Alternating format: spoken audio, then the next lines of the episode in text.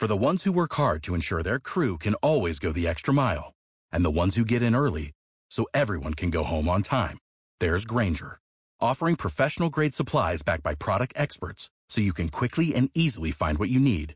Plus, you can count on access to a committed team ready to go the extra mile for you. Call, clickgranger.com, or just stop by. Granger, for the ones who get it done.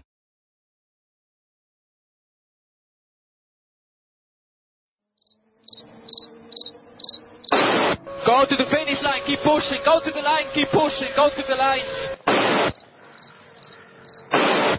Avanti, Fer, avanti! I'm pushing, I'm pushing, don't worry. Don't worry, I'm pushing like a hell. Keep pushing, bellissimo, keep pushing, keep pushing, continua a spingere, fantastico direi, fantastico. Hey guys, this is ridiculous.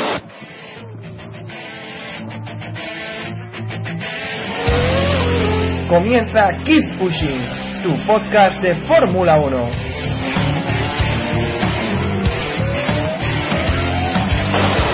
Fucking, fucking Raikkonen. What a fucking idiot.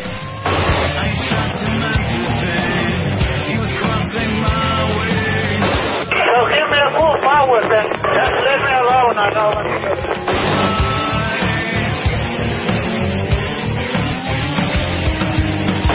stay out to see how the car behaves. We cannot fix it. It's not front wing. We cannot fix damage.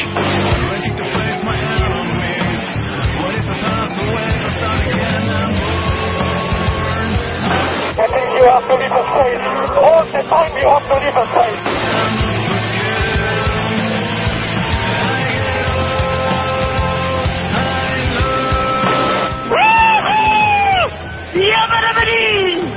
Ring ding ding ding ding ding.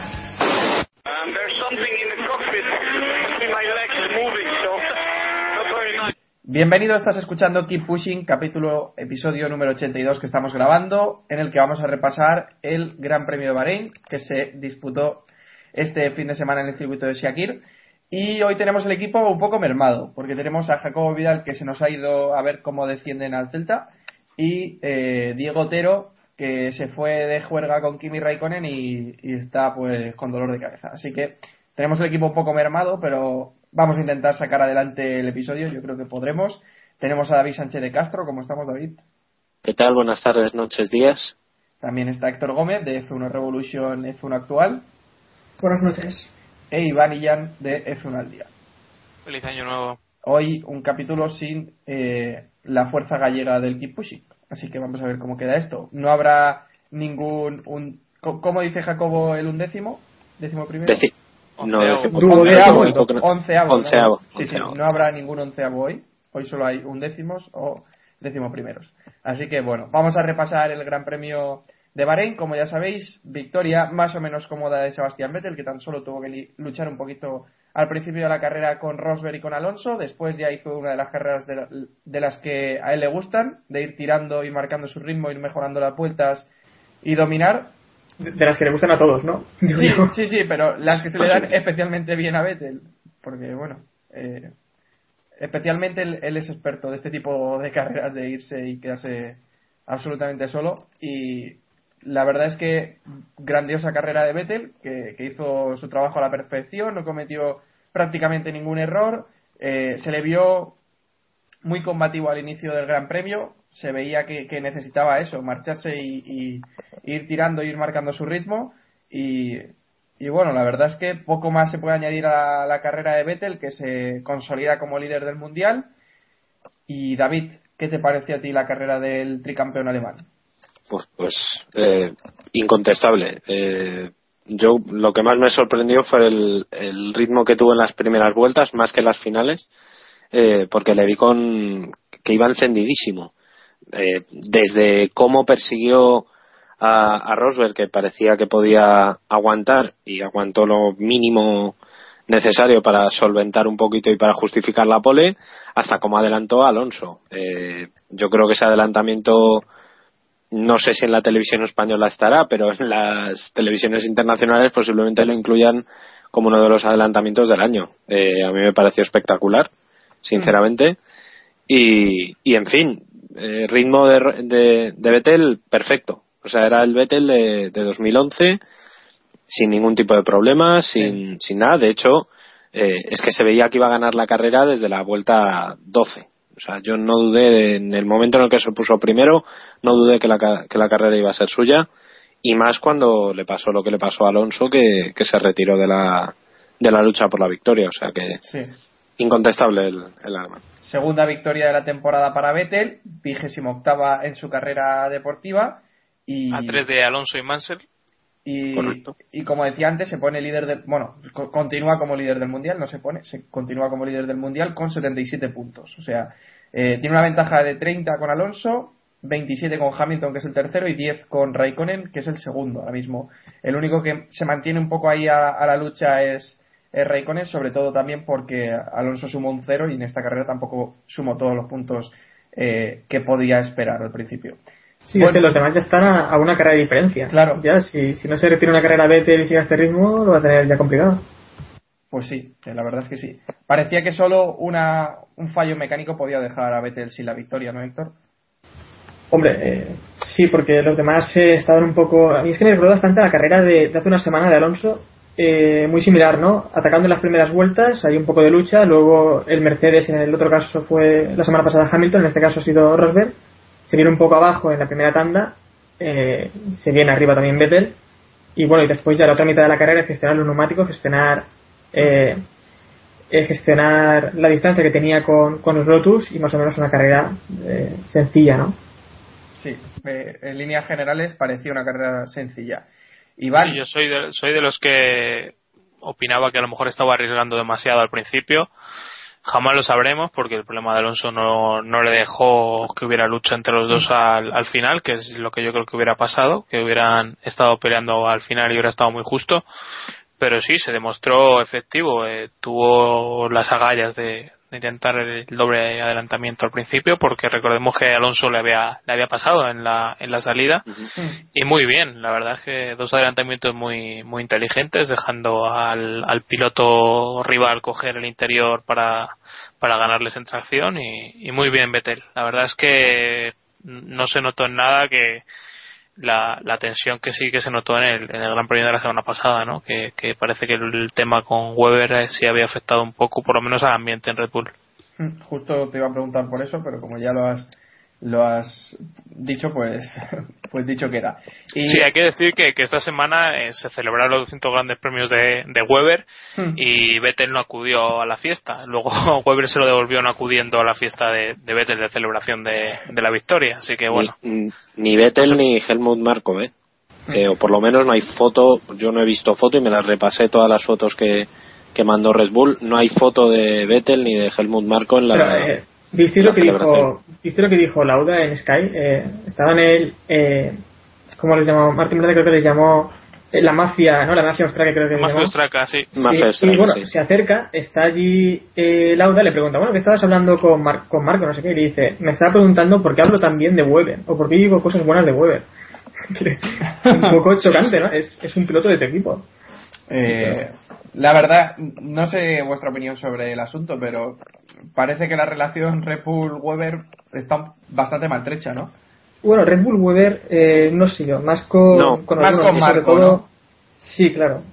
Es que, de hecho, eh, no recuerdo muy bien dónde lo leí, me parece que fue en un foro de Autosport, o sea que tampoco nos volvamos locos con la credibilidad de esto, pero me parece que quien más está tirando a favor de, de Weber es eh, Master Chip, como le llamamos aquí, Dietrich Master Chip, que es el, el dueño del equipo. Sí, Es en decir, teoría, en teoría hay una un- reunión entre ambos.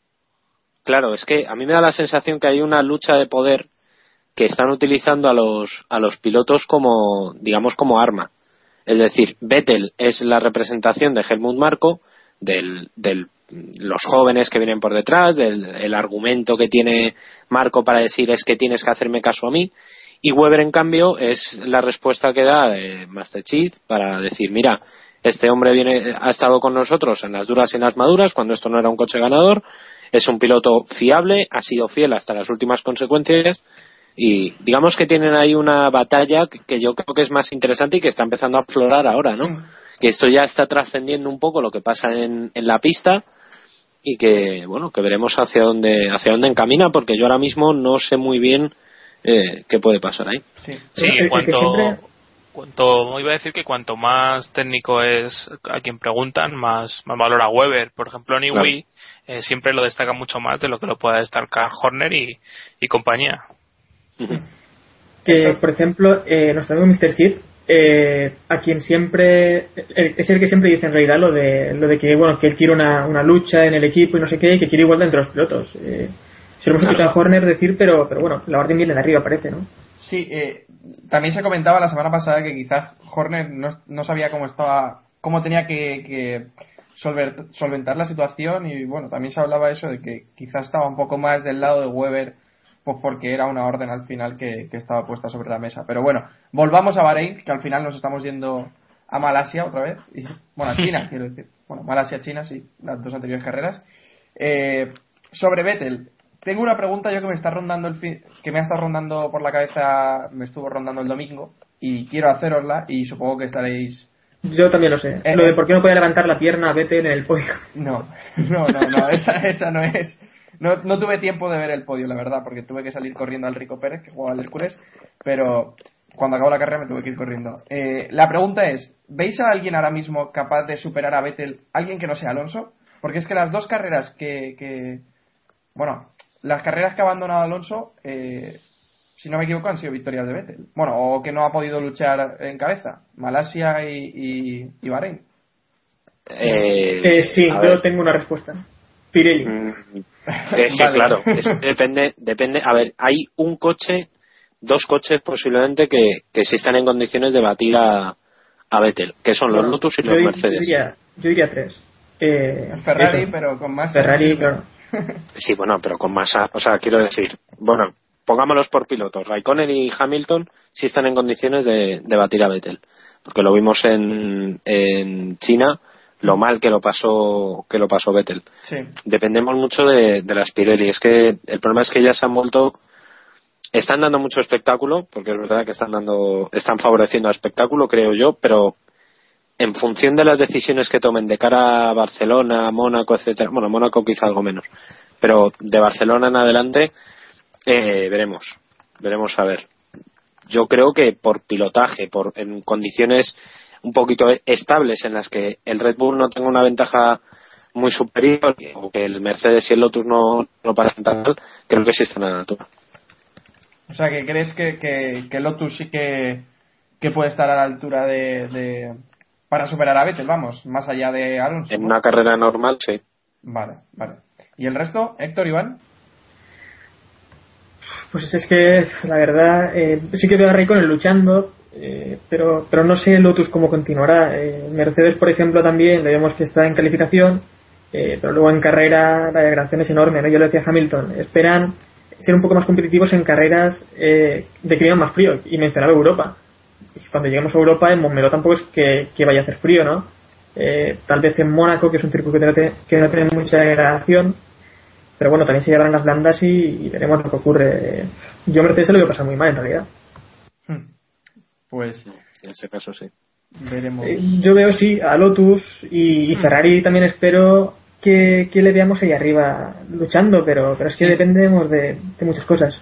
Yo es que sinceramente eso, creo que fuera de Alonso eh, es difícil que alguien le luche ahora a Vettel de, de tú a tú. Sobre todo que Hamilton en Mercedes tendrá sus opciones, pero, pero para ser regularmente alguien que le luche el campeonato a Vettel, difícil, por no decir imposible, vamos. Pero bueno, eh, si os parece pasamos, bueno, no sé si Iván quiere apuntar algo más de este asunto. No. Vale, pues No, pasamos. no, y que una cosa también que quiero decir que además es que eh, tampoco es el de 2010, ¿no? Que sí podía cometer algún error más, podía eh, tener algún algún fallo en alguna carrera. Este Vettel sí que es más consistente, más regular Mm. y entonces sí que va a costar muchísimo, ¿no? Eh, batirle si, si las cosas siguen así. Sí, la verdad es que sí. Y ahora ha logrado una pequeña ventaja ahí en el campeonato que la verdad que si la va administrando la puede incluso ampliar en las próximas carreras, si sigue al nivel que está ahora mismo. Así que esperemos que no tengamos un campeonato que se decida demasiado pronto. Esperemos que no. Y nos vamos con Lotus, que también están entre los mejores. Eh, consiguieron eh, repetir el podio de la pasada temporada en Bahrein, si no me confundo. Vettel, Raikkonen, Grosjean. Doblete en la segunda y tercera posición para para Lotus. Y hay una estadística interesante con, con Raikkonen, que supongo que ya conoceréis, y es que lleva 21, 21 carreras consecutivas en los puntos, desde Bahrein 2012 hasta Bahrein 2013.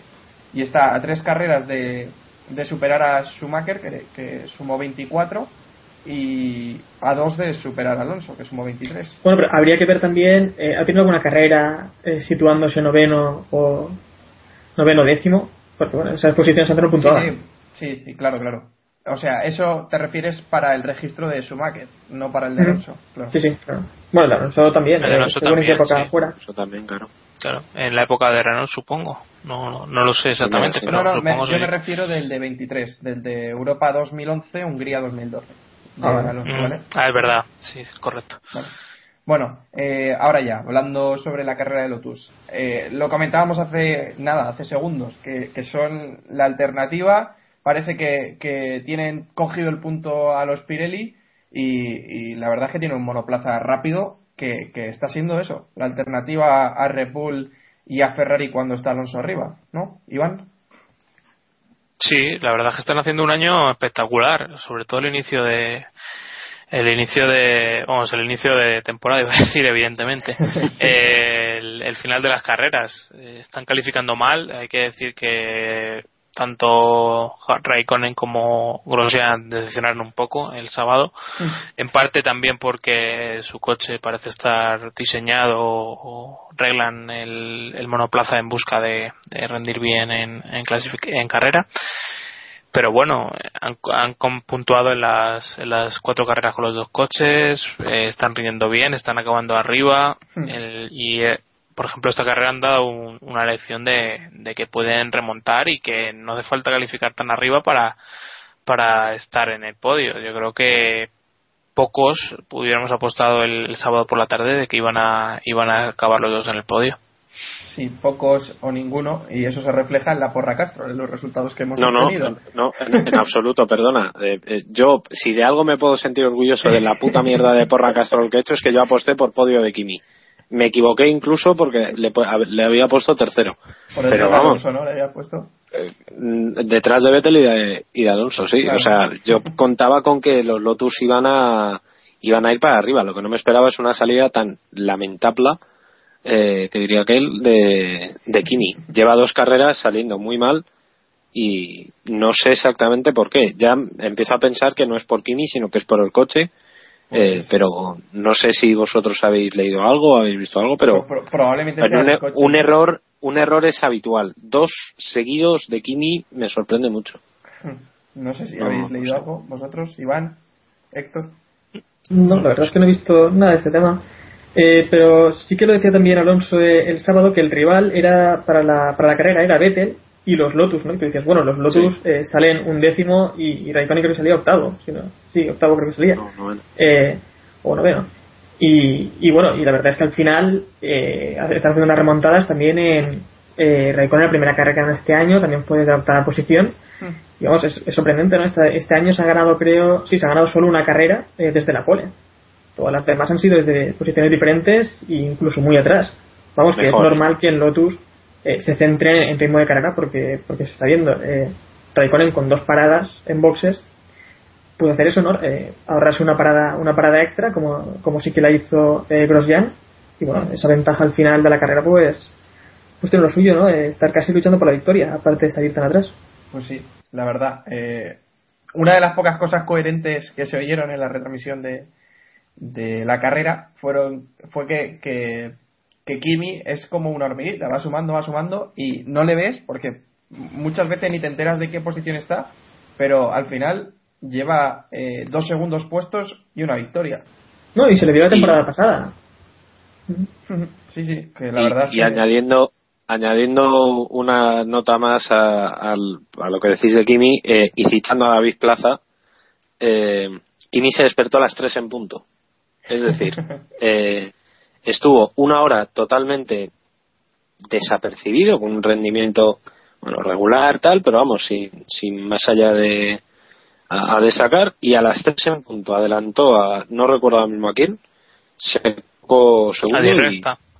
Adi Resta, correcto, que es verdad, es verdad, cierto, Adi Resta, y, y de ahí al podio. O sea, eh, los finales de carrera, no sé si de los Lotus o no solo, no, no sé si es solo mérito de los Lotus o también de los pilotos, pero los finales de carrera están siendo espectaculares. de- Pero bueno, también es porque eh, se ahorra una parada, se ponen a entrar también los demás a boxes y es cuando al final se ve la posición real ¿no? de cada uno. Y donde estaba también Raikkonen. Pues sí. La verdad es que muy buen final de carrera de Raikkonen que, que parece que sea español. Se hizo la siesta y al final se despertó a las 3 para, para acabar el trabajo. Que creo que también quería comentar David el problema alérgico que tuvo antes de la carrera de Raikkonen. Sí, Eh, sí. eh, comentaban hoy, vamos, salía hoy en varios eh, medios finlandeses o fineses, para los que crean que se escribe así, que está mal escrito, eh, que ayer Kimi sufrió una reacción alérgica que parece ser que le da dos o tres veces al año. No saben por qué exactamente, eh, pero de vez en cuando. eh, bueno, sí, se, se puede sospechar que es cuando se va de farra, pero eh, el caso es que le, afecta a la piel, le salen ronchas y es muy incómodo, le dan picores y tal, le afecta a la respiración y que eso ya es un poco más grave, evidentemente, y se le hinchan los ojos, le lagrimean mucho y tal. Entonces ayer tuvo que correr con antihistamínicos, que eso evidentemente eh, baja el rendimiento, adormece y, y etcétera, pero pero vamos, a Kimi no se le notó. Eh, lo que preocupa es que le pase lo que le, que le pase esto, ¿no? Porque si le dan ataques de alergia sin sin prever ni sin sin que puedan hacer nada, no sé no sé hasta qué punto se debería poner un tratamiento un poco más serio, pero bueno, yo creo que esto incluso agranda la leyenda de Kimi, ¿no? Que es que puede con todo y esas cosas, pero Bueno, lleva, lleva muchos años en la competición y es la primera vez que escuchamos esto, así que no creo que, que le vuelva a pasar esta temporada, ¿no? No creo que sea tampoco algo demasiado No, no, grave no sé. Si, si el caso es que, eh, vamos, lo leía en, en Autosport que citaban al Turun Sonomat, que es uno de los periódicos más importantes de Finlandia, o por lo menos uno de los más conocidos, citaban eh, palabras de Alan Permain, eh, que decía que Kini, que bueno, que es, le están empezando a seguir un poquito el tratamiento, pero, pero que no saben exactamente por qué es, entonces, pues bueno, le tratan los síntomas, pero no la causa. Y, Eh, fue, fue Hamilton, ¿no? También en, creo que fue en Malasia que tuvo una reacción alérgica. ¿Recuerdas? Fue en China o en Malasia. Sí, fue también. Sí, que, que, que no se presentó el jueves a, creo que fue en el último Sí, es verdad. Sí, sí, es China. verdad. Sí. Sí, sí. ¿Es verdad? No. ¿Es verdad? Sí, Es sí. verdad, no había caído yo en eso hasta ahora que lo ha comentado. Sí. Es verdad. Pues sí. Pues la verdad es que es extraño, pero. Pero. Iba a decir yo que, que no creo que sea de salir de fiesta, porque si le pasa solo dos o tres veces al año, no creo que sea eso. Pero bueno, eh, ahí queda el comentario. Eh, otro de los que hizo buena carrera en, en Bahrein, luego hablaremos, o, o si no, ya vamos a hablar de él, está entre los mejores y en el purgatorio, y, y no es Felipe Massa, es Sergio Pérez. Eh, parece que al fin reaccionó o al fin se aclimató al, al McLaren, pero la verdad es que puso salsa, puso chispa en todas las guerras en las que estuvo. Finalmente, sexto puesto para Sergio Pérez, que acabó eh, por delante de su compañero Jenson Button, que fue décimo. Y no sé qué valoración hacéis la- de la carrera del, del piloto mexicano, que parece que, no sé si pensáis que por fin eh, reaccionó, Héctor. No, sí, eh, ya tocaba, ¿no? Una carrera así. eh, para los que no confiaban mucho en él, aquí estábamos unos cuantos también. Y, y bueno, eh, hizo lo que se le pedía, ¿no? Eh, durante la semana, eh, Martin Wismar le pedía que fuera un poco más agresivo en la lucha en pista. Y bueno, al final de la carrera se pudo ver a, a Jenson Button también eh, hablando con Martin y diciéndole que, que para qué le decía eso a Sergio Pérez, como culpándole de, de, esas batallas ¿no? en pista. Así que bueno, una gran carrera de, Sergio Pérez. Esperemos que, siga así, que McLaren también está avanzando un poco más y a ver si llegan esas nuevas piezas a, Barcelona y estén arriba. Bueno, luego rajaréis de mí eh, de que decía que McLaren no es el mejor en, en evolucionar en monoplaza. Pero a ver si poco a No poco. jodas, aún. sí, sí. Ellos, yo, yo creo que no se creen aún eh, lo que pasó ayer, sinceramente, ¿eh? porque Sí, de acuerdo. las, declara- las declaraciones del fin de semana eran, vamos, catastróficas. Pocas veces se leen a, a los pilotos decir lo mismo. Y sobre Pérez, parto de, la, de mi pensamiento de que defiendo bastante lo, lo que hizo ayer. Pues, estuvo muy cerca del límite, quizá lo cruzó en, en algún momento, pero bueno, quiero saber qué pensáis vosotros. Eh, ¿Pérez se pasó ayer o, o no? A ¿Cómo ver, lo ves, David? eh, casos concretos. yo creo que básicamente dos peleas, ¿no? Que además fueron muy, muy similares, incluso en las mismas curvas. Alonso y Baton. Con Alonso se comportó como se debe comportar un piloto aguerrido, ¿no? Hmm. Con Baton se pasó de la raya, porque es tu compañero. Sí. Se arriesgó a un, a un doble cero que sería, hubiera sido desastroso para McLaren estando como están, o sea, que no puntuen sus dos pilotos y más no por una cuestión de rendimiento, sino por un choque entre ellos hubiera sido, bueno, para, para que rodaran cabezas. O sea, no, no, no habría sido admisible. Con Alonso, rozó el palo. Vamos a Eh, dejarlo.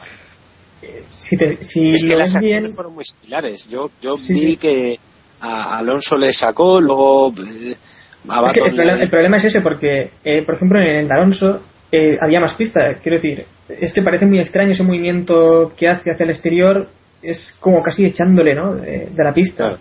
Y, y con Jenson Baton, eh, también más de lo mismo, podría haber dejado más espacio, sobre todo es, es compañero, ¿no? A Baton y Claro, sí. sí, compañero, coño. y bueno, que fue un Pues- poco al límite, pero bueno, es lo que se le pedía a McLaren, ¿no? Tampoco se le puede culpar a él.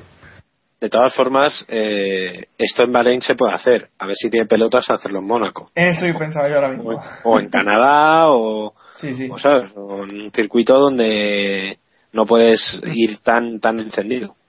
Porque en Barcelona, bueno, se lo pueden hacer otra vez, pero. Bueno, recuerdo cuando Trulli, cuando Trulli en Mónaco intentó adelantar eh, por el bordillo de, de Loeb, que rompió la suspensión. Creo que fue en Claro, 2004. sí. Es que, a ver, que a ver si ahora vais sobreexcitado Sergio Pérez y, y vamos a tener un nuevo Maldonado, ¿no? Un digno heredero de la solidez de Maldonado. O sea, que, Son de la escuela, ¿eh? La verdad. Sí, sí, sí. Sí, sí, sí, sí, de sus años GP2. disimula. Maldonado disimula menos. Pero bueno, Sí, son Sí, sí, sí, sí. La verdad que hermanos. Bueno, conclusión. Buena carrera de Pérez. Ocho puntitos para, para su casillero, eh, que suma ya 10. Y eh, bueno, un décima posición en el Mundial de Pilotos. Que la verdad es que es, es- es una mala posición, pero se supone o se le supone que va a ir subiendo hacia arriba, ¿no? Pero bueno, también con, con lo que decía Iván, eh, de que McLaren está muy sorprendidos, eh, ya se dio también el sábado, eh, cuando, cuando Baton quedó décimo, eh, cómo, cómo lo estaba celebrando y todo, ¿no? O creo que fue cuando entró en la Q3 al final. Cuando entró en La Q3, Q3. sí. cuando entró Q3, ¿verdad? Eh, que se ponía, incluso lo celebró y todo, como si fuera, no sé, era una décima posición. Para McLaren eso es un poco vergonzoso, ¿no? Sí, luego comentaba en, en la rueda de prensa le preguntaron y, y comentaba que bueno que la gente a lo mejor le sorprendía que, que celebraran eso, pero que era un gran resultado para el equipo. Yo bueno hay que comprender que, que sí que es posible, pero sí que choca sí que choca bastante verlo. Sí, bueno, pero, pero se ve cómo es la verdadera situación en McLaren, ¿no? Eh, desde dentro.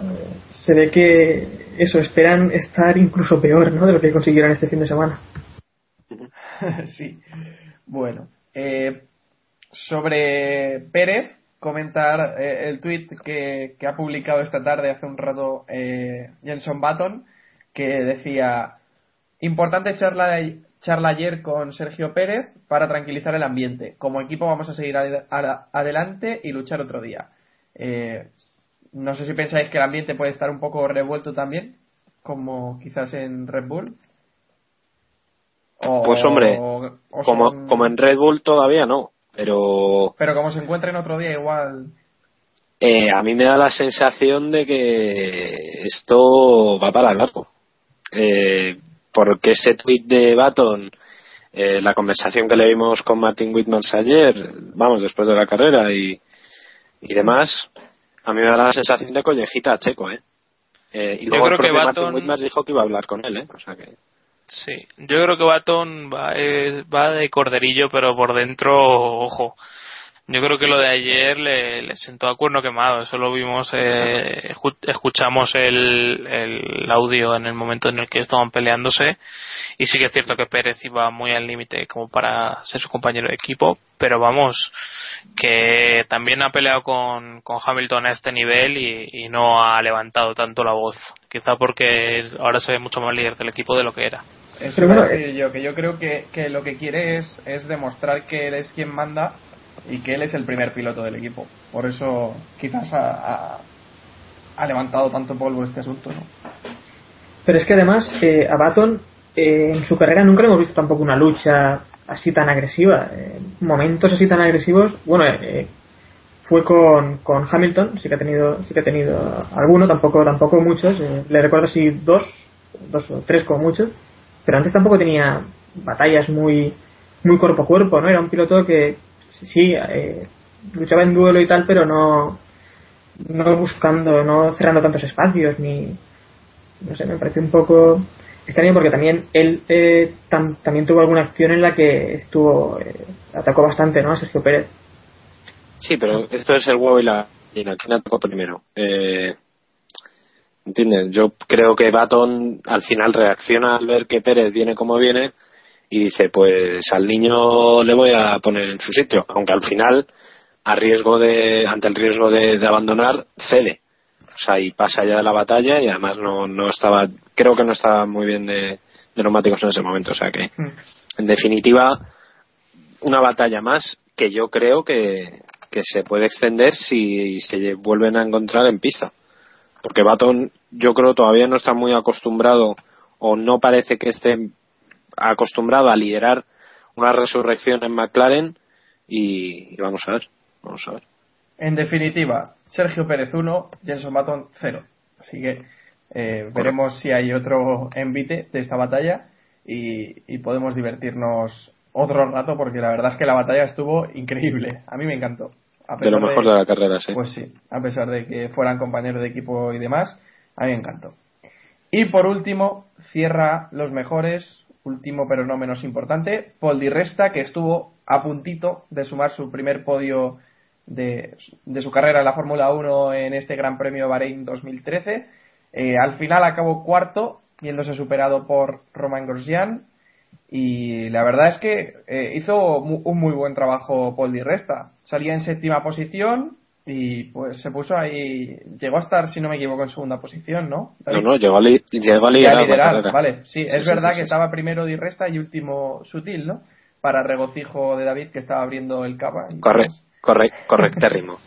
Bueno, hay que explicar también lo de Sutil. ¿eh? Sí, sí, Fue por un hombre. pinchazo de- Sí, joder, sí, sí. Sí, lo que pasa, a ver, fue un poquito oportunista y molaba bastante ver a, Sí, a Di- totalmente. a Di Resta primero y el vigésimo estaba, estaba sutil en ese Fue momento y fue una cuestión.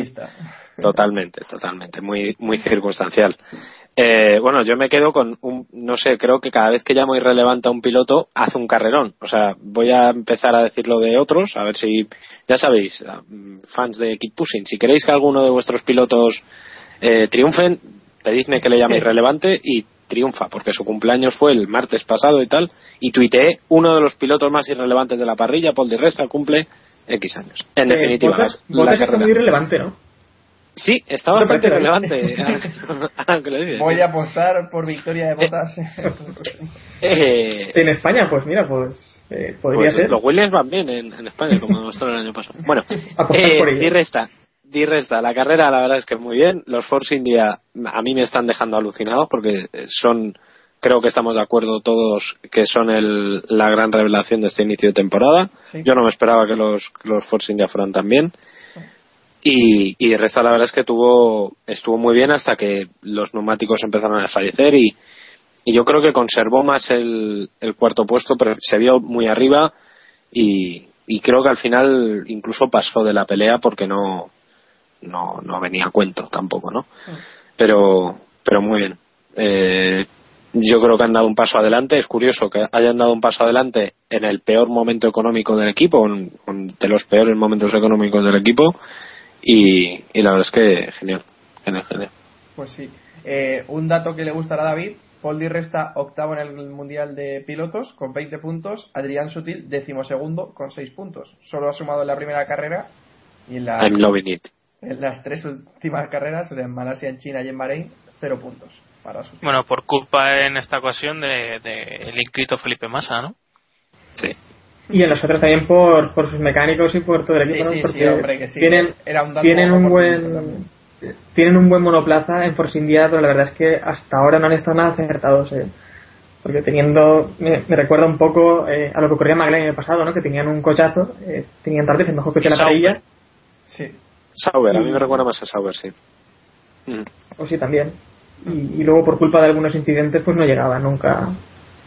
Y es que está pasando vosotros- San Pasino, tienen un coche para, para estar ahí arriba. ¿Vosotros creéis que van a sumar algún podio esta temporada? Después de Barcelona. O sea, ya sabemos que en Barcelona la cosa se va a estabilizar. En principio. eh, sí, bueno, eso eh, decimos todos los años y luego Sí, ya, ya, ya, gana por eso digo Maldonado. en principio.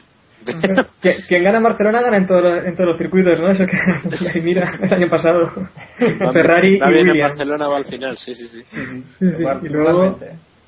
La peor también carrera de Vettel en todo el año, ¿eh? la de Barcelona el año pasado. y en Monza gana el, el coche más rápido y cosas de esas. Y McLaren evoluciona en monoplaza. El coche más rápido gana en Monza como en todos los grandes premios. Bueno, me refiero en punta, en velocidad punta. Venga, va, pues cerramos los mejores. Con, ya sabéis, Vettel, Lotus, Pérez y Di Resta. Y nos vamos a los peores, en los que tenemos que empezar con Mercedes. Eh, logró la pole, la pole position eh, Nico Rosberg en la jornada de sábado. Sorprendiendo. Troleando, troleando de mala manera todas las porras de Sí, sí, o sea, toda, de Castrol, perdón. A ver, es la que- tabla. no, no, nos, no, no nos engañemos, o sea, apostar por otro que no sea la pole eh, pa- por Sebastián Vettel en la porra Castrol es arriesgar los puntos. O sea, eso está claro. Pues sí, estoy de acuerdo. Pero en este caso nos fastidió a todos esos 10 puntos Nico Rosberg, que se llevó la pole, aunque estuvo luchando las primeras vueltas, poco le duró después ya eh, esa primera posición. Estuvo luchando bastante bien, la verdad, para ser Nico Rosberg. Sorprendió. eh, no, no, de- no lo digo como algo malo. Muchas veces sí que lo decimos A ver, como Rosberg esta temporada está, está bien. Pero, pero Para ser luchó Rosberg está mucho, bastante bien, sí, sí. sí, sí, sí, o sea, luchó mucho y, y- y no dejó pasar ni mucho menos a, a Alonso y Vettel, o sea, yo, sinceramente, no sé vosotros, pero yo la jornada del sábado me preguntaron y, y yo esperaba que, que la primera posición le iba a durar tres curvas, vamos. O sea, yo, ¿Y cuánto le duró? No, hombre, le duró más. Sí, cuatro, Pero cinco. poco más.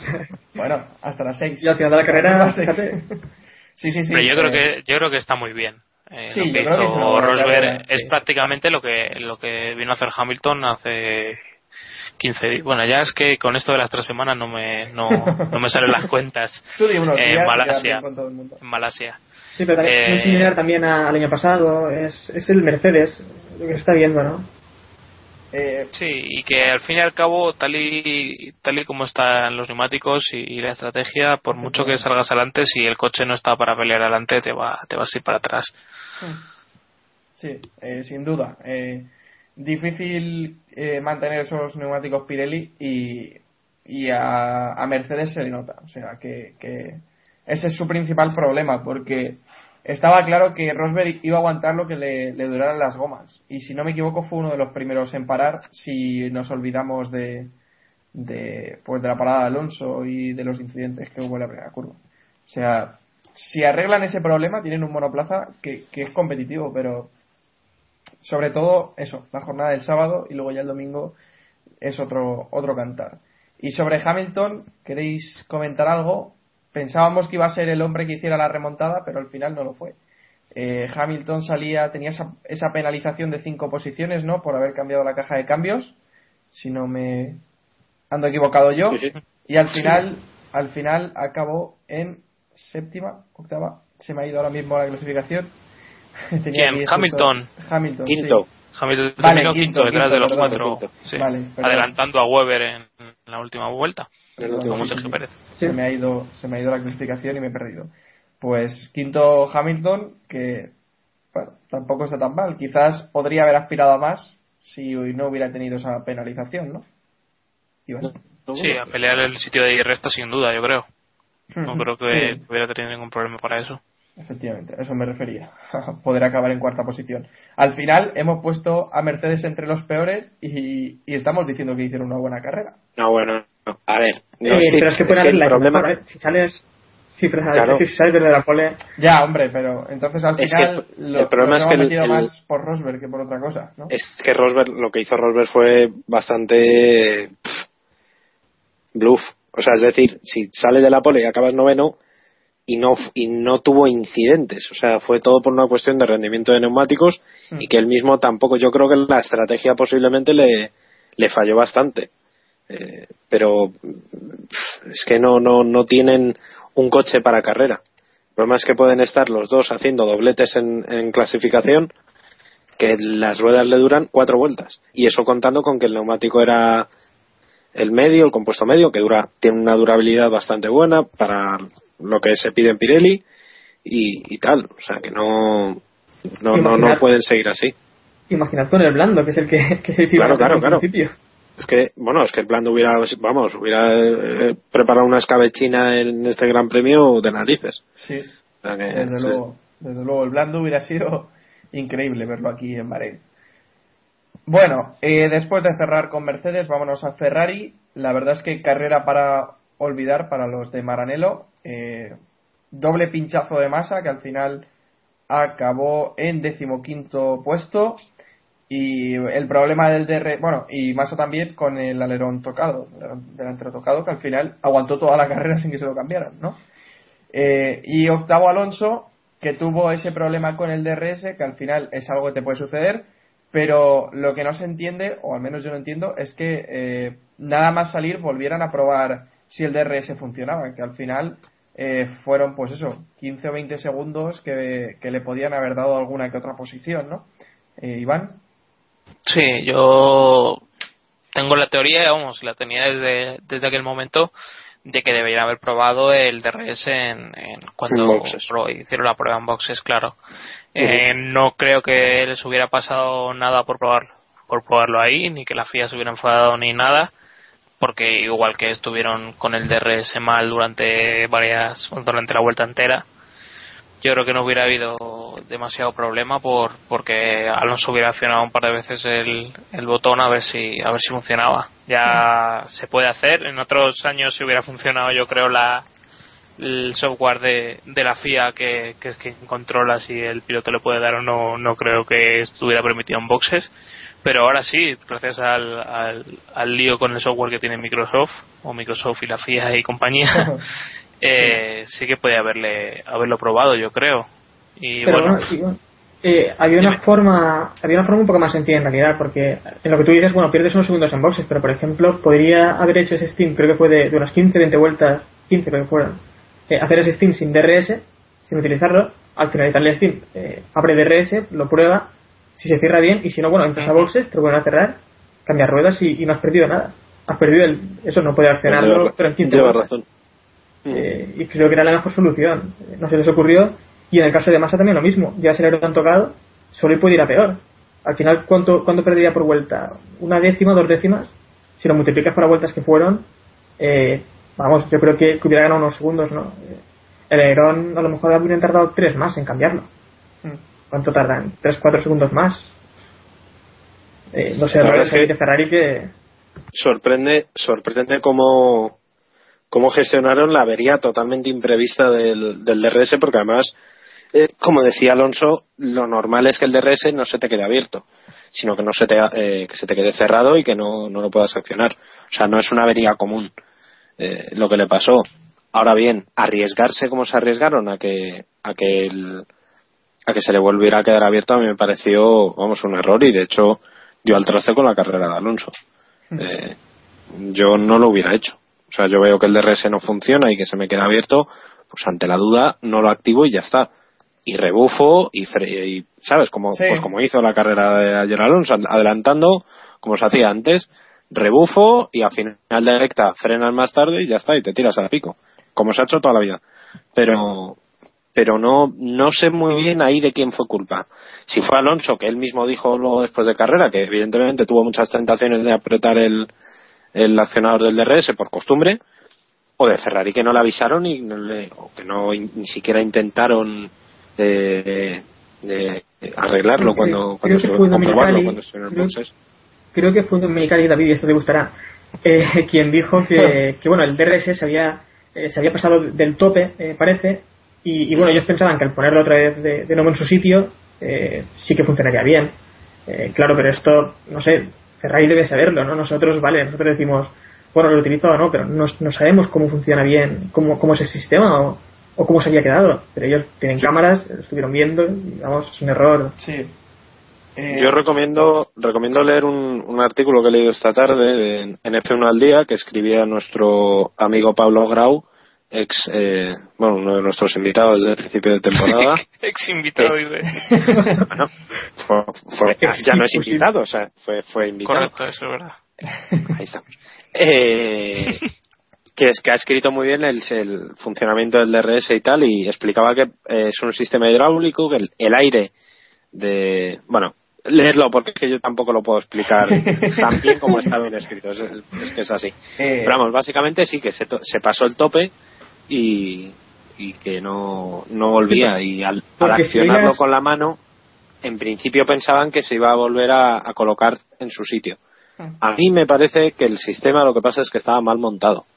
Es decir, a la hora de poner el, de, de montar el coche, la pieza esa, que es una pieza con una forma de T, una forma de D mayúscula, una cosa así, eh, estaba mal montada.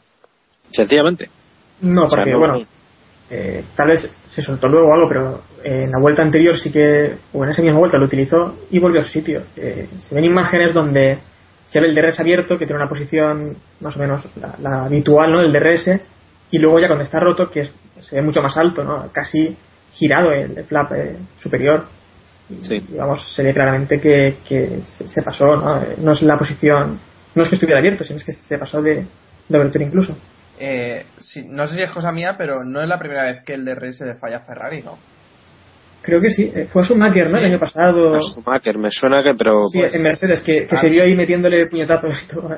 A mí me suena Sí, a- Canadá. quizás en, en, alguna sesión de libres o, o algo así. Me No suena de que le haya, le haya fallado, pero vamos, digo, igual es cosa mía. Es, es, a veces se ha quedado atrancado en la posición cerrada, o sea, en la posición normal.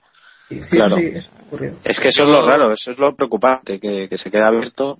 lo- Sí, pasado- pa- eh, lo que le pasó a Ferrari es que, por así decirlo, pasó el tope por el- con el que, en el que se tiene que haber quedado, entonces como que dio la vuelta y ya con la, con la presión de, del aire ya no, ya no podría bajar. Entonces, eso, Y me gustaría haber básicamente visto- eso. Me gustaría haber visto la primera frenada que tuvo Alonso eh, sin, sin que bajara el DRS, porque también eh, tuvo que tener alguna pasada de frenada o algo. eh, Tuvo que notarlo, vamos, eso. Tuvo que esa carga ahí trasera. Él, él ha dicho que pensaba que era la degradación de los neumáticos, ¿no? Joder, de, pues, de haberlo oído. Oye, igual la solución es jugar, eh, es pilotar ahora con el DRS abierto siempre. No sé. o sea, la verdad es que fue sorprendente porque la pérdida de carga aerodinámica que tendría en el tren trasero, de verdad que como dice Héctor, en las frenadas tendría que, que ser complicado mantener Hombre, el una vez, recto. vale, una vez ya sabe que tiene ese problema, pues lo vas gestionando, pero la primera vez que afrontas la recta, tiras a frenar y ves que, que no tienes carga eh, detrás, Sí, sí. eso debes notarlo. ¿eh? Preocupante, sí, desde luego. Pues, ¿cómo debe notarse el- la degradación de las Pirellis para que, para que pensara eso? O sea, imagínate. Bueno, eh, cerramos ya los peores con Esteban Gutiérrez. Eh, decimoctava posición, por detrás de un Caterham, por delante solo de los Manusia y de Van de Garde. Van der Garde. Eh, la verdad es que la carrera de Gutiérrez, irrelevante, ¿no, David? No, no, ojalá fuera irrelevante, pero por lo menos, eh, bueno, el chaval no destacaría para mal, pero es que está destacando para mal. Eh, No destacaría Lleva- para bien, ¿no? No, claro, claro. Eh, lleva dos carreras por lo menos, vamos, lleva un inicio de temporada bastante malo. Está cumpliendo las expectativas de, negativas que tienen sus, sus detractores y, y la verdad es que eh, lo está haciendo muy mal. O sea, es que no se puede calificar de otra forma. Eh, vamos a ver si, si estas tres semanas y ya volviendo a Europa, que ya estos circuitos los conoce al dedillo, como todos los pilotos, eh, se recupera y vuelve a ser un, un poco el Gutiérrez que se espera, que tampoco se espera mucho de él, no nos engañemos, no es Sergio Pérez, no es eh, un gran, gran piloto, pero, pero por lo menos que no la líe, ¿no? que, que esté un poquito más estable. Y Iván, tu opinión. Sí, soy de la línea de David. Yo espero que esto no, no se largue demasiado durante la temporada y que, que no tengamos un campeonato mediatizado por esto, ¿no? Claro. Vale. ¿Algo que decir, eh, Héctor? No, no, básicamente ya, ya se ha comentado todo, ¿no? De Gutiérrez. Jacobo, Jacobo creo que tiene algo que decir, ¿eh? Jacobo en Jacobo, conexión directa con no. él. No, al final nada. Nada, dice que él no habla sobre Gutiérrez. Está muy tímido hoy. Sí, igual que Diego. Bueno, vámonos a hacer el mundialito. Antes de empezar, le voy a dejar a, a quien no tenga pensado los puntos que los vaya pensando y voy a decirle a- los puntos que han dado Jacobo y, Ec- y Diego, perdón. Y Diego le da tres puntos a, Vettel, que sorpresa, dos puntos a Kimi, que sorpresa, uno a Di Resta y menos uno a, Ros- a Rosberg, que sorpresa. Jacobo le da tres a Vettel, dos a Grosjean, uno a Di Resta y menos uno a Van der Garde. Y ahora adelante, David. Eh, espérate, que estoy abriendo otra cosa que me Vale. ha centrado. Eh, no, no, no, quieto, que estoy, estoy, estoy, estoy, estoy, estoy. Tres puntos a, joder, va, hacemos pleno. Tres puntos a Vettel, eh, por, por lo que ya hemos explicado. Do- dos puntos a Di Resta porque creo que no le vamos a volver a dar dos puntos a Di Resta en lo que queda de temporada. Y un punto a Raikkonen porque yo creo que, bueno, ahondando en lo que hablábamos antes, fue de menos a más y, y lo hizo muy bien. Y el menos uno, mal que me pese, porque es un piloto que me cae profundamente bien y al cual me gustaría mm, entrevistar algún día, es uno de mis grandes sueños, eh, es para Mark Webber. Ma- no, no, Ma- Machito que me pague unas copas, algo, que pie duros. Eh, Mark Webber, eh, un resultado bastante pobre. Eh, estuvo investigado hasta a final de carrera porque se llevó puesto prácticamente a, a Rosberg en una salida de boxes y un gran premio bastante gris del, del Australia. Vale. Iván, Yo le voy a dar los tres puntos a Fettel. Eh, dos puntos se los voy a dar a Pérez porque hay que premiar eh, la agresividad y el- la pelea de los pilotos en pista.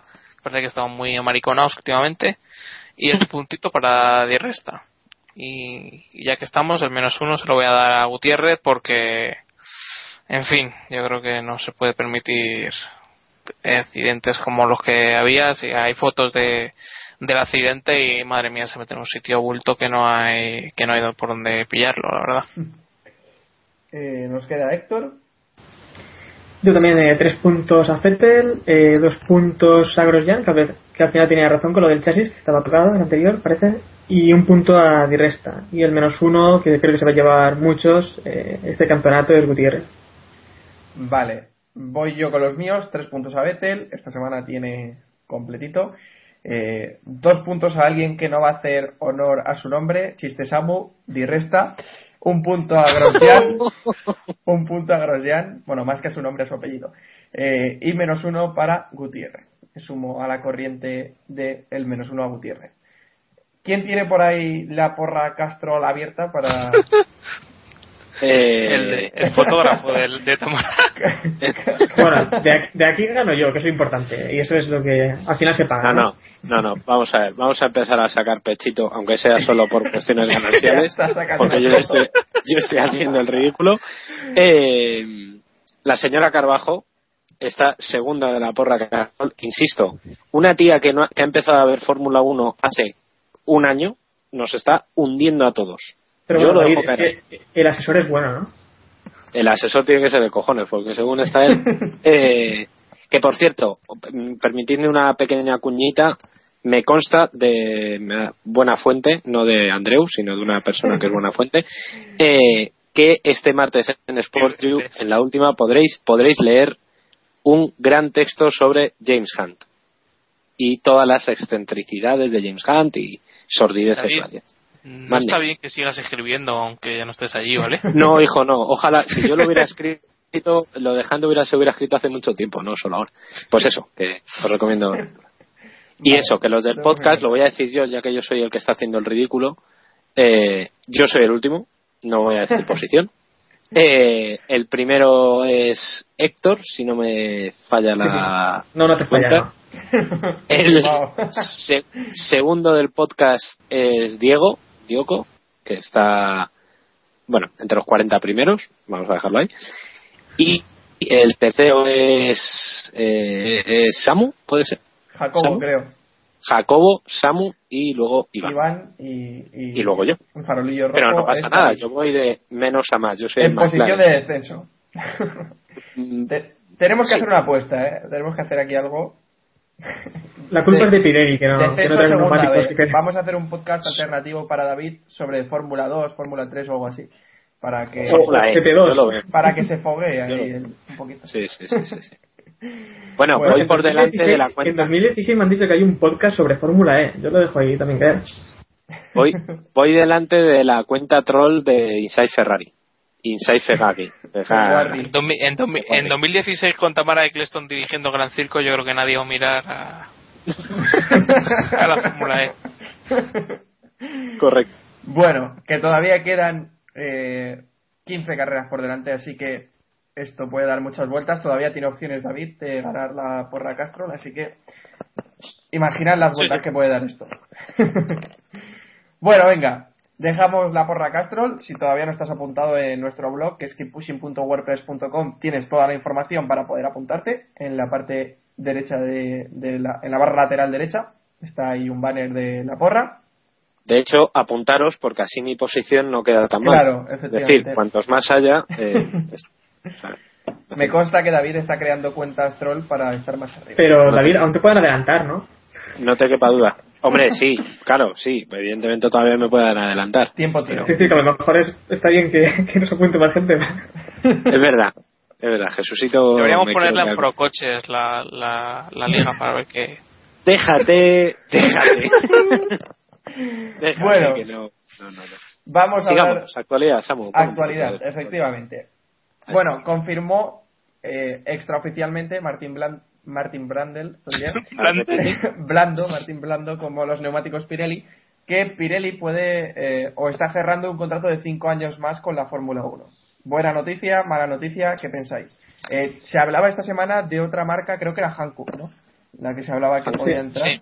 Pues eso, parece que esta noticia. que Sí, eh, Iván. no decía que Hankook está con el DTM y, Sí. y al parecer están súper contentos allí con, con ella pero, pero bueno yo creo que Pirelli es una buena noticia que que siga tiene que mejorar cosas evidentemente y veremos a ver en qué condiciones pero bueno a mí me parece me parece bien sobre todo porque la alternativa que hemos visto no, no es mejor si nos llega otro Bridgestone tú fíjate lo que tenemos por delante no Pero, pero es eso, eh, Pirelli, ¿qué ha hecho estos años? Ha hecho lo que le han pedido en realidad. Ellos le, le pidieron este tipo de neumáticos y ellos lo han hecho. Si le hubieran pedido hacer unos Bridgestone, pues, pues ahí estarían, pero eh, eso, eh, le han pedido esto, lo están haciendo y bueno, hay algunas cosas que, que mejoran, como decía Iván, eh, sobre todo pues eh, la sociedad en pista, que, es un tema pues que al final de la carrera es que está eh, fuera de la trazada, está todo lleno de goma, unas bolas enormes y eso al final pues también dificulta el espectáculo. Pero pero aparte de, algunas de estas cosas pues eh, lo de las dos marcas tiene sus inconvenientes como ya vimos en otras temporadas tener un suministrador como como Bridgestone con neumáticos tan duros pues está bien y bueno al final yo creo que eh, Pirelli es lo mejor que hemos visto en los últimos años Pues sí, la verdad es que sí. Eh, y Hancock, pues, era una alternativa que se estaba barajando, pero pero la verdad es que Martin Brandel es una fuente bastante fiable, o sea que no creo que se haya tirado a la piscina si no hay algo prácticamente hecho. O sea que podemos tener Pirelli para rato, la verdad. Lo- el contrato de Pirelli va, va a durar más que sus compuestos, dicho lo cual. No sé Pero si queréis.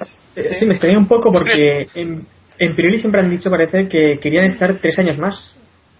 Es, es lo que en sus declaraciones siempre parecía que querían estar simplemente tres años más.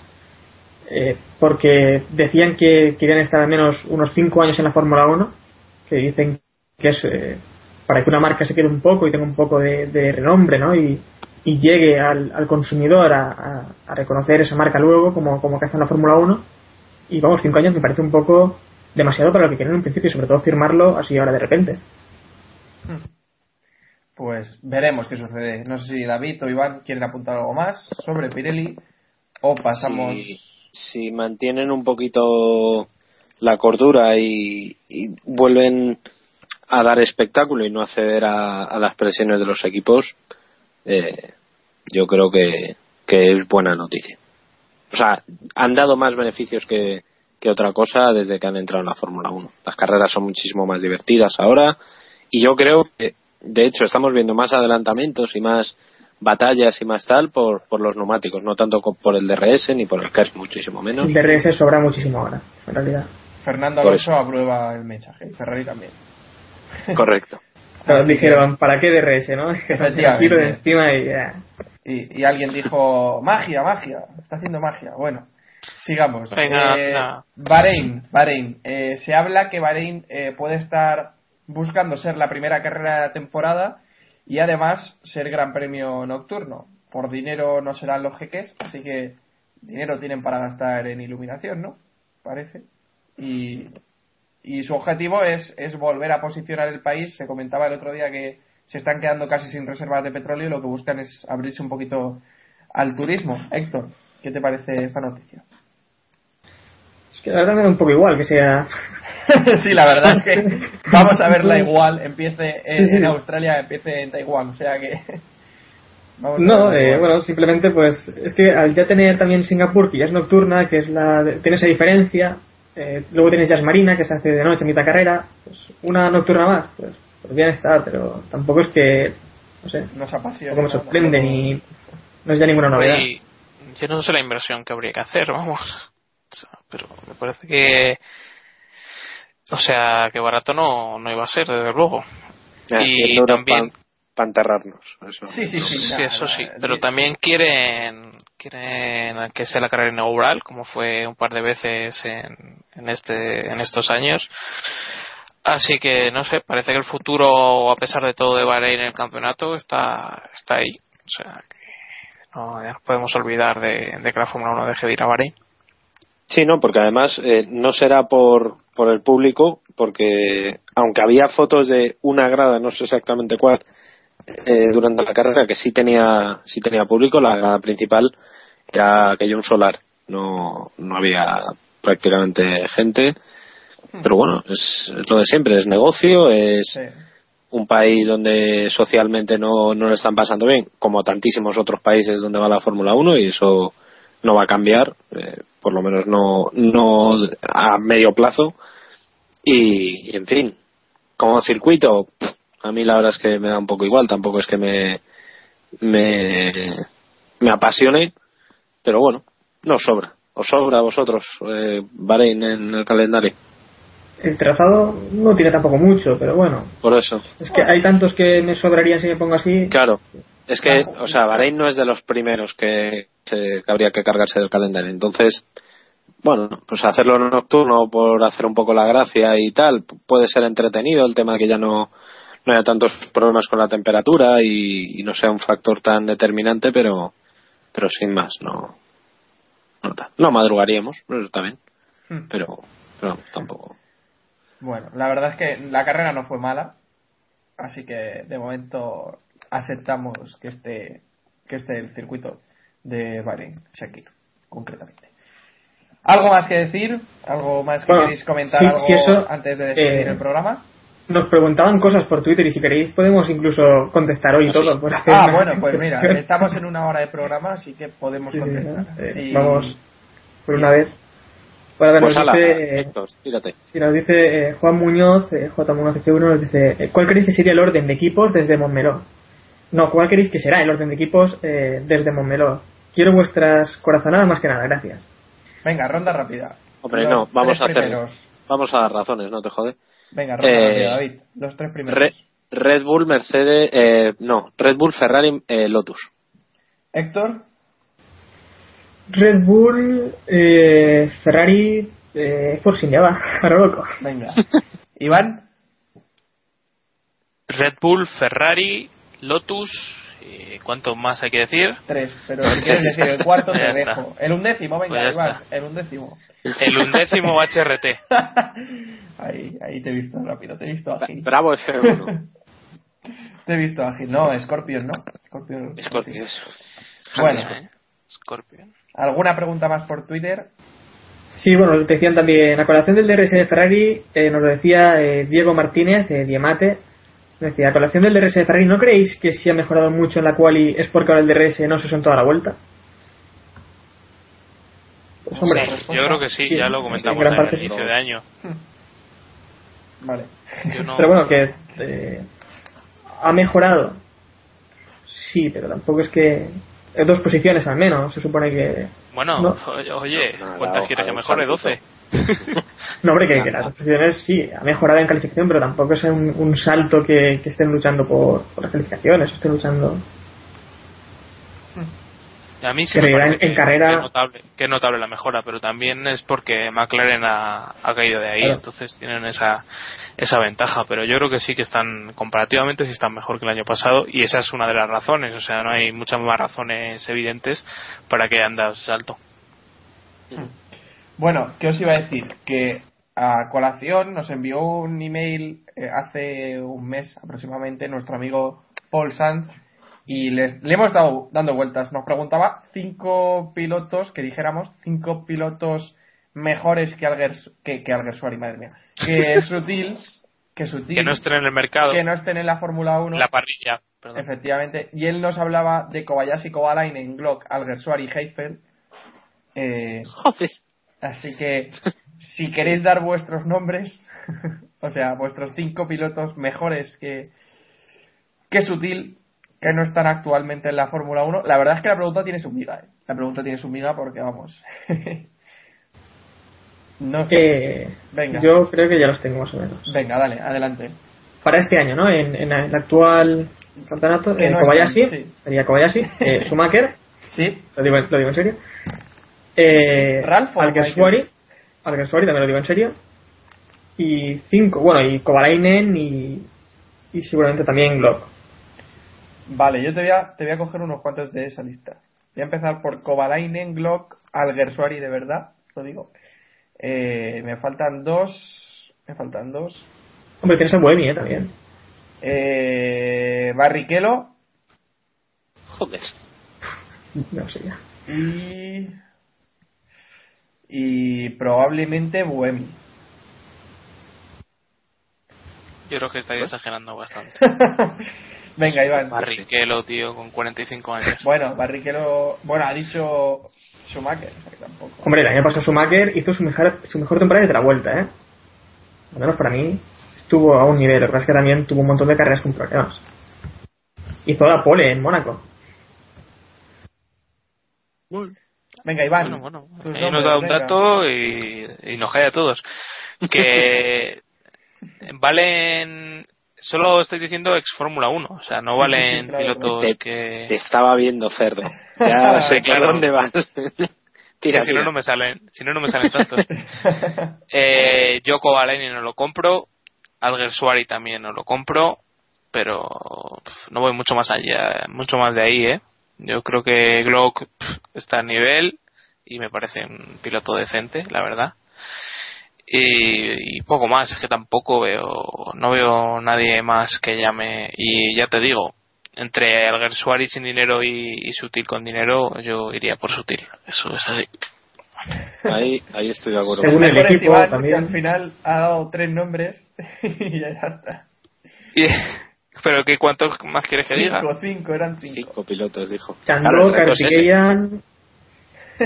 Frinks voy a decir venga Ey, ¿nadie va a meter la de la rosa? ¿O qué pasa aquí? eh, Valsecchi venga por tirar un poco por los jóvenes Vale. Vale. Bueno, sí.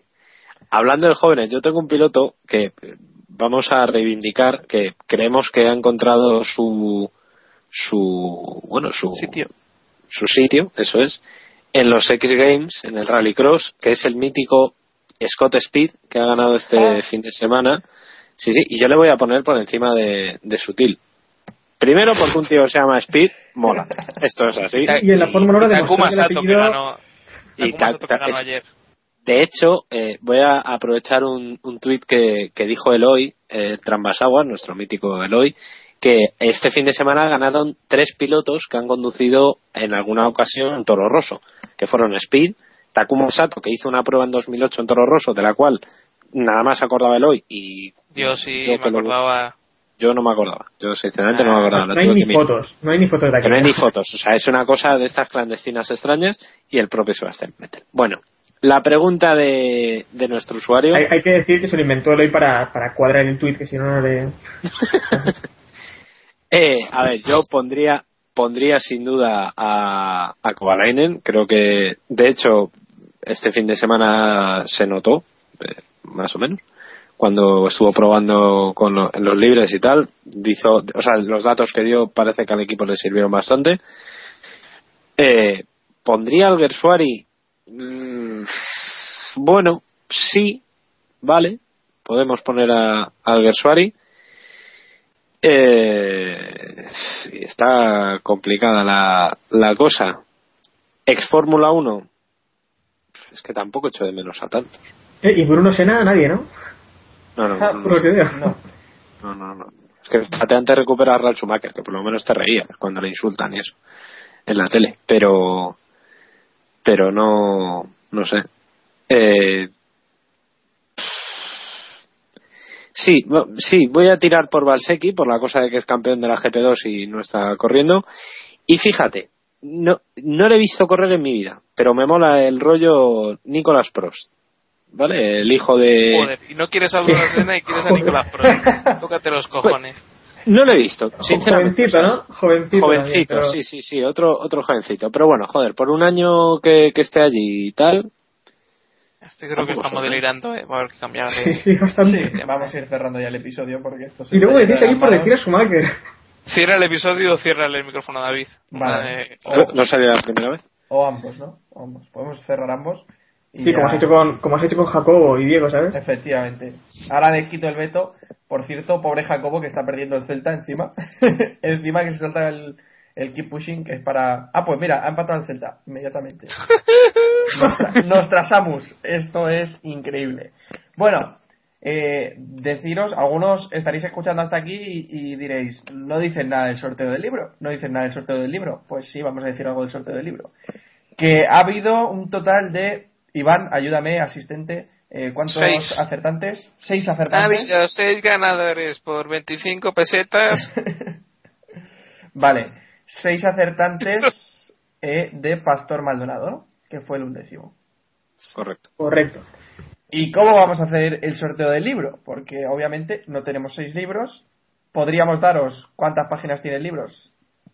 Ayudarme también, asistentes. Eh, eh, entre una y. ah, millones. Vale, entonces Exactamente podríamos, tiene eh, 303 páginas. pues podríamos daros 50 páginas a cada uno, pero no. Y tenemos las tapas también, las tapas molan. y a uno la tapa, ¿no? No, eh, lo que vamos a hacer es que mañana se presenta el libro oficialmente en Madrid. Eh, me ayudan Iván y, y David, que van a estar en la, en la presentación. Vamos a hacer de azafatas, de hecho. Efectivamente. No- y va a no ser sé, Bueno, no, no quiero escuchar lo que has dicho. Eh, Sí. Va a ser directamente el, el autor del libro, nuestro amigo José Ramón, quien va a elegir el ganador. Jo- José Ramón es el sórdido, ¿eh? Para Sí, sí, la claro, gente claro, que- claro. Correcto. Pero la gente sí ya lo conoce. Va a ser él quien elija entre los seis papeles con cada uno de vuestros nombres y ese se llevará el libro. Así que Avisamos, avisamos que no, no aseguramos que el sorteo sea justo. O sea, quiero decir, lo dejamos en manos del sórdido. Y allí ya eso es un alma libre. Eso. él elige. Ahí- él elige. Nosotros no, vamos a meter mano, la va a meter él. Así La que- mano inocente, no, en este caso sí la mano corrupta, ¿no? Podemos La mano corrupta, eso es. Es como La si hiciera el sorteo un Dargarín, vamos, para que os, os hagáis un... Correcto. Vamos, que va a, coger el, va a coger el libro y se lo hace guardar en el bolsillo, ¿no? Lo va a meter en un sobre. No, en serio. Eh, el sorteo obviamente va a ser limpio y habrá vídeo para que veáis que están todos los Sí, sí. nombres y que obviamente habéis tenido todas las mismas opciones de ganar. Y decir que muchas gracias a todos por participar porque eh, hemos eh, tenemos ahora ya 40 amigos más en Facebook, que si no nos sigues todavía en Facebook, estás tardando, facebook.com barra keeppushingf1. Hubo mogollón de comentarios, si no me equivoco, unos 70 comentarios. O sea 70, que 72, sí. estamos muy agradecidos. 52 personas compartisteis con vuestros amigos eh, la publicación. Así que estamos muy contentos de la aceptación que ha tenido el concurso. Intentaremos hacer alguno que otro más en lo que queda de temporada, vamos. Y bueno, vamos a ir cerrando ya el capítulo. Gracias a David, a Iván y a Héctor por estar hoy con nosotros. Y hombre, y a Jacobo. Y a Jacobo y a Diego por guardar silencio también. Gracias. Y os recordamos, podéis contactar con nosotros a través de twitter.com barra kppodcast, en facebook.com barra keeppushingf1, como ya os he dicho, podéis darle ahí a, a me gusta para también estar al día de, de lo que vamos colgando por ahí, por Facebook. Y si queréis más de 140 caracteres o los que permita Facebook, que no sé cuántos son, pues tenéis el correo electrónico que es eh, keeppushingf1.gmail.com. Por cierto, que en Twitter somos 993. A ver si nos ayudáis y llegamos a los 1000 en los próximos días. Que también nos hará ilusión llegar ahí a los 1000. Bueno, que no me enrollo más, que nos podéis escuchar en iVoox y en iTunes eh, y en el blog que es keeppushing.wordpress.com. Muchas gracias por escucharnos y recordad, keep pushing al máximo. Adiós.